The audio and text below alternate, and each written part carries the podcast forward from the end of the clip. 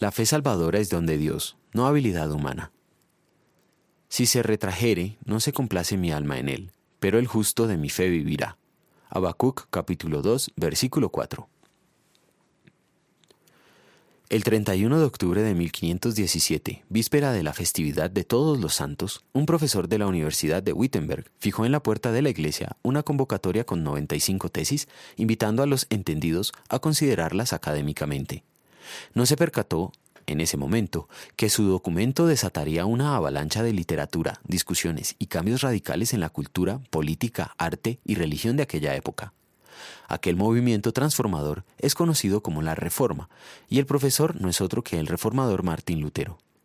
¿Cuál era el centro ante el cual giraron todos los acontecimientos? El asunto en cuestión era el mismo que hoy trata el texto de la meditación de hoy. El justo por la fe vivirá.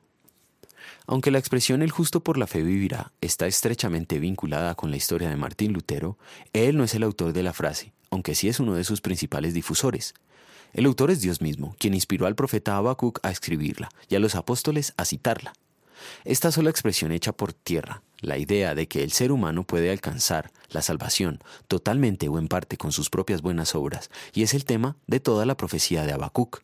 El texto hebreo dice, el justo por su fe vivirá, pero la traducción griega Septuaginta tiene el justo de mi fe vivirá.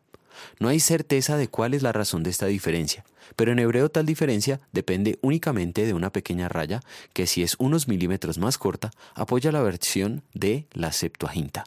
Sin embargo, no necesitamos descubrir más manuscritos para saber lo que claramente enseña toda la Biblia acerca de la fe salvadora.